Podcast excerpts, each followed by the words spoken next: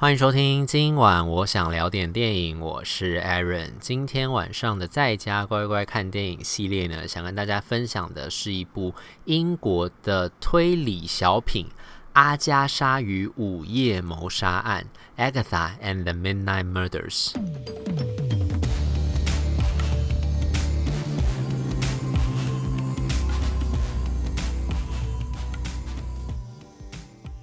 听到阿加莎这三个字，应该大家心中就想起一个响当当的人名，就是侦探小说女王阿加莎·克里斯蒂。没错，因为今天这部电影呢，《阿加莎与午夜谋杀案》讲的就是阿加莎本人的故事，不是她本人来演了，这还是一个虚构的一个呃作品，这样，只是说里面的主角就直接把这个侦探小说家写成主角，就是他在这个故事里面自己就面临了遭遇到了一个谋杀。一起谋杀案，其实里面有好几个人死掉，所以才是 Midnight Murders 嘛，就是里面有好几桩命案合在一起的一件事件这样子。然后他本人就牵涉在其中，然后他要怎么样靠他自己的机智把这件事情的真相还原，然后破解。其实我觉得这算是一个还蛮特别的一个视角啦，因为我那时候在看那个。简介的时候哦，顺带一提，这个片子是我在 Catch Play Plus 上面看到的，因为它本来在英国是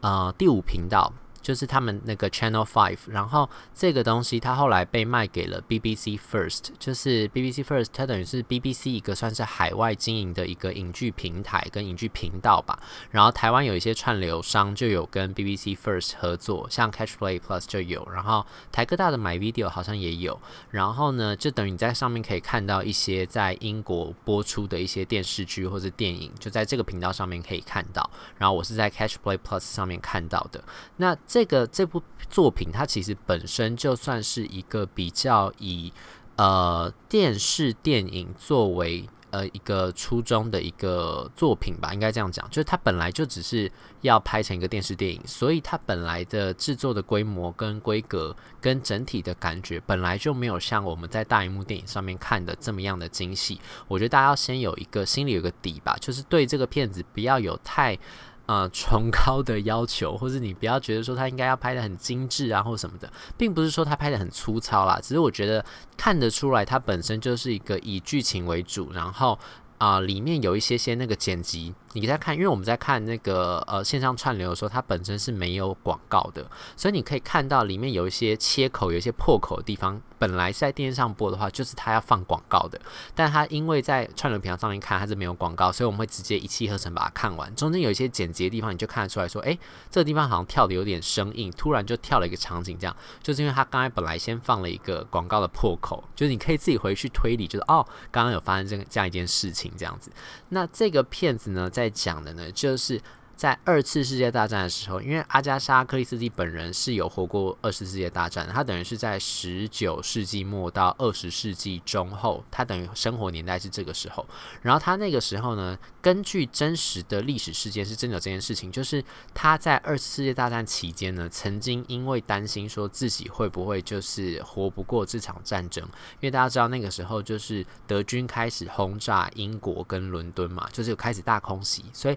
在很很多。的之前的这些电影作品里面，我们都其实有看到，就是英国人、英国老百姓开始在二战的中后期开始就要开始去躲那个空袭，因为德军会来轰炸他们的城市，就是对于老百姓的生活其实很大的一个威胁，这样子。所以呢，像阿加莎·克里斯蒂本人那个时候就曾经一度以为说他自己可能活不过二次世界大战的战火，所以他在那个。过程里面，他曾经有创造出另外一篇这个小说，就是也是侦探白罗的系列。因为克里斯蒂之前一连串的这些侦探小说，几乎都是以就是侦探白罗，还有另一个是 Marple 那个女侦探，就这两个人当做主角嘛。那他在这个侦探白罗呢，他就把他在这个这个时期，他曾经创作一部小说，就是让侦探白罗的最后一个案件。就是把它写下来，然后让侦探白罗等于算刺死他，就是要让侦探白罗就是跟着这个最后一部小说离世。这样，他本来已经先做好这个准备，就是假设他自己没有活过的话，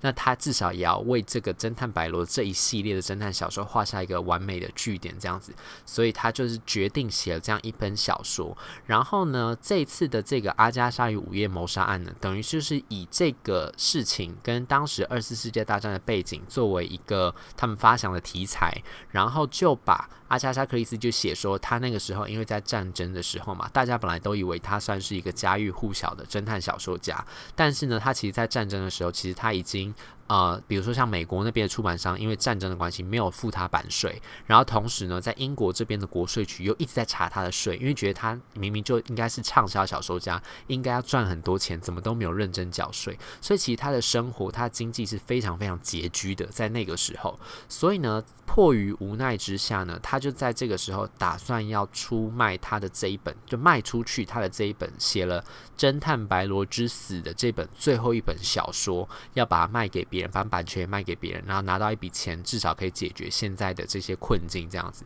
所以呢，这个故事就是从这样子一个背景开始，就是他决定要去卖掉他这个小说，而他的这个买家呢，是住在英国的，应该算是华裔商人吧，因为他在片中他们是讲粤语的，所以呢，这对华裔夫商人夫妇呢，就等于是想要出重金去把他这本小说买下来。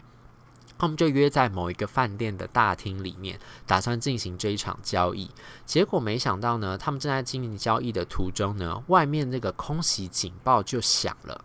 于是呢，阿加莎她还带着她的一个保镖一起去参加这个会，因为她就怕他们被黑吃黑，这样就可能会不会在交易的途中就是被这个对方骗啦，没有给他们钱啊，就是一手交货，但是没有拿到钱这样子。所以呢，他那个时候就带着这本小说，然后带着他还另外带了一个东西，算是一个器具。就我说器是那个契约的契，这个器具等于它是有点像是我们现在的购买证明吧，跟就是证明书、证明卡那样的一个概念。就是说，如果我今天把这本小说交给你之后，我同时还要签上这一本，就是等于算是这一份啦，有点算是那种。呃，版权转让书的证明，就是代表说你是合经过合法管道拿到这一本小说的，你才可以做后面的买卖。就像我们去买那些呃奢侈品一样啊，就是比如说你买正牌的包包，你要有附上它的什么购买证明的证明卡，证明它是正版的，或者是你去买艺术品啊，也要经过认证，就等于算是其实像现在。正在夯的那个数位的 NFT 也一样嘛，就等于算是一个凭证，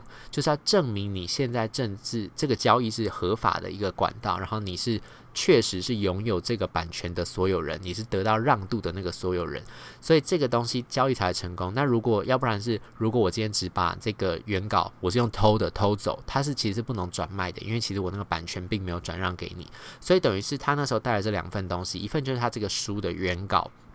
另外一份呢，就是他的这个转让的证明书，这个器具，他就把它带在身上，他一起去，所以他还找了一个保镖陪他一起去。那当然，对方这个华裔夫妇除了这个老公跟太太之外呢，他们自己也带了另外一个保镖去，等于五个人一起在这个饭店里面，就是打打算要谈判，就是说，比如说价格啦什么，甚至是甚至后续一些交涉什么的，就想要在这个呃战争很紧张的时候，赶快进行完这个过程，这样子。结果呢，他们正在进行交易的途中呢，竟然外面就开始响起了空袭警报。这个时候呢，一个慌慌张张的女警就跑进饭店大厅里面，就说：“现在呢，因为外面正在空袭，所以我有责任就是要疏散你们。但是因为外面已经在空袭警报，不能往外跑，所以呢，他就只好勒令让这个饭店大厅里面的这个等于算是酒吧，类似一个酒吧地方，他就叫酒保说：你现在马上就打开你们的这个地窖。”虽然他们那个一开始酒吧的这个酒保跟老板是非常不愿意的，因为原来他们正在这个时候经营的呢，就是在暂时的黑市，就等于他这个酒吧地窖里面其实放了非常非常多的一些，他们如果到时候真的战争爆发的时候，他们自己是有一些呃东西有贵重的财物在这个里面的。但是因为迫于这个警察的要求，然后外面真的也确实是这个准备要空袭了，他们就只好就是让这边的宾客一起下到地下室里面。所以下去的人呢，除了刚刚说就是阿加莎跟他的保镖，还有那对他本来要交易的富商夫妇，还有富商夫妇的保镖这五个人之外呢，现场呢还有另外两个女生，她们说自称他们是观光客，就说他们是来伦敦观光的，因为。再也没有比战争时期的伦敦这个旅费更便宜的时候了，所以他们就来伦敦观光。这样，那这两个呢人呢，就是也来到地下室里面。这两算是呃一黑一白的女性的这个观光客，他们就来到地下室里面。另外呢，在这个酒吧里面呢，还坐着一对这个等于算是一个看起来是很有钱的一个男人，加上他的一个看起来不知道是女友还是情妇的这一对一男一女。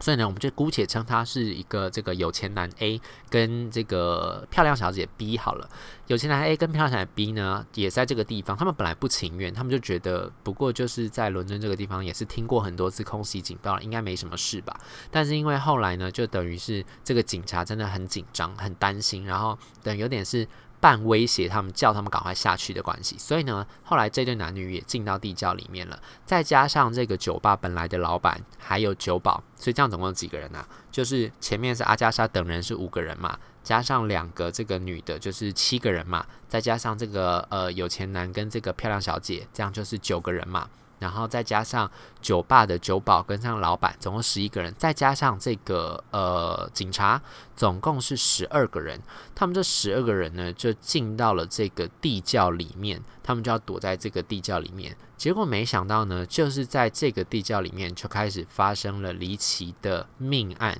就是包括这个呃，刚刚本来要跟阿加莎交易的这个有钱的富商，他竟然就毒发身亡，大家都会觉得莫名其妙，为什么会毒发身亡呢？然后呢，后来他的这个呃酒保，酒保在跟这个富商的保镖起冲突的时候，被那个保镖打死了，所以这个。呃，酒保也死掉了，富商也死掉了。结果这个时候呢，阿加莎的那份手稿竟然也在慌乱之中不见了。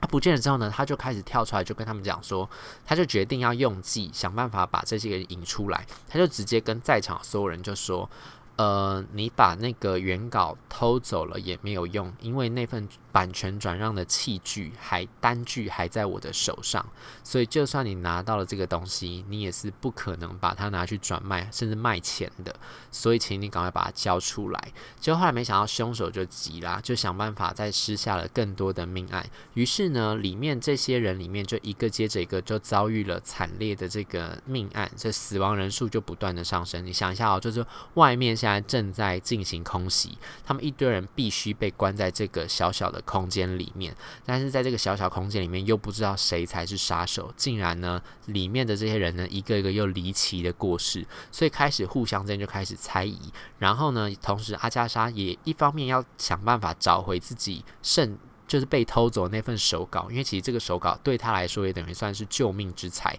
就是他要是没有这份手稿，他搞爆之后就算躲过了这场空袭，他出去日子也很难过。所以他必须要找回这个手稿，同时呢，想办法找出到底真正的犯人是谁，然后犯人他的动机到底又是什么。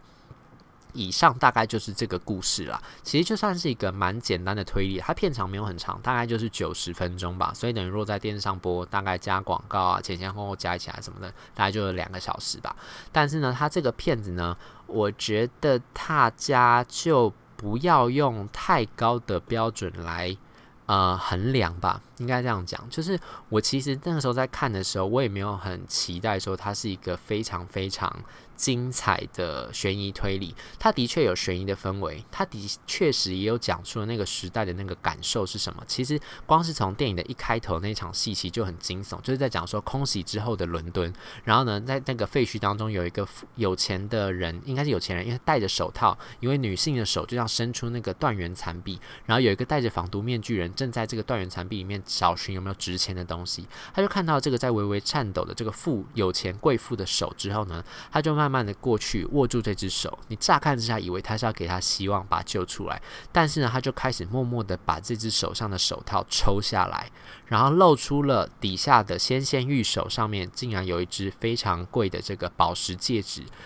戴在这个手上，然后呢，这个戴着防毒面具人就抽出一把利刃，开始想要默慢慢的把这个利刃伸向那只手指，所以就知道当时那个氛围就是在战争的时候，然后其实里面呢是有非常多人性丑陋的事情在每个小小的角落发生，为了钱财，为了其他的一些利益，可能就会对做出一些人伤人的事情。他又把这个故故故事上面的这个背景跟氛围写出来，但是在这个推理推理悬疑的过程里面呢，当然毕竟这个完全就不是阿加莎曾经写过的侦探小说，这个等于算是后世把把自己的想象附加在阿加莎这个人物身上，然后再想象说，假设在二战时期，他有想要把他这本手稿卖出去，然后同时他竟然自己又遇到了一连串的谋杀命案的时候，这位写出了许多脍炙人口的侦探小说的推理小说女王，有没有办法靠自己的聪明才智解决这样子一个情况呢？所以其实呢，我觉得在看这个已经看了很习惯看推理悬疑作品的人。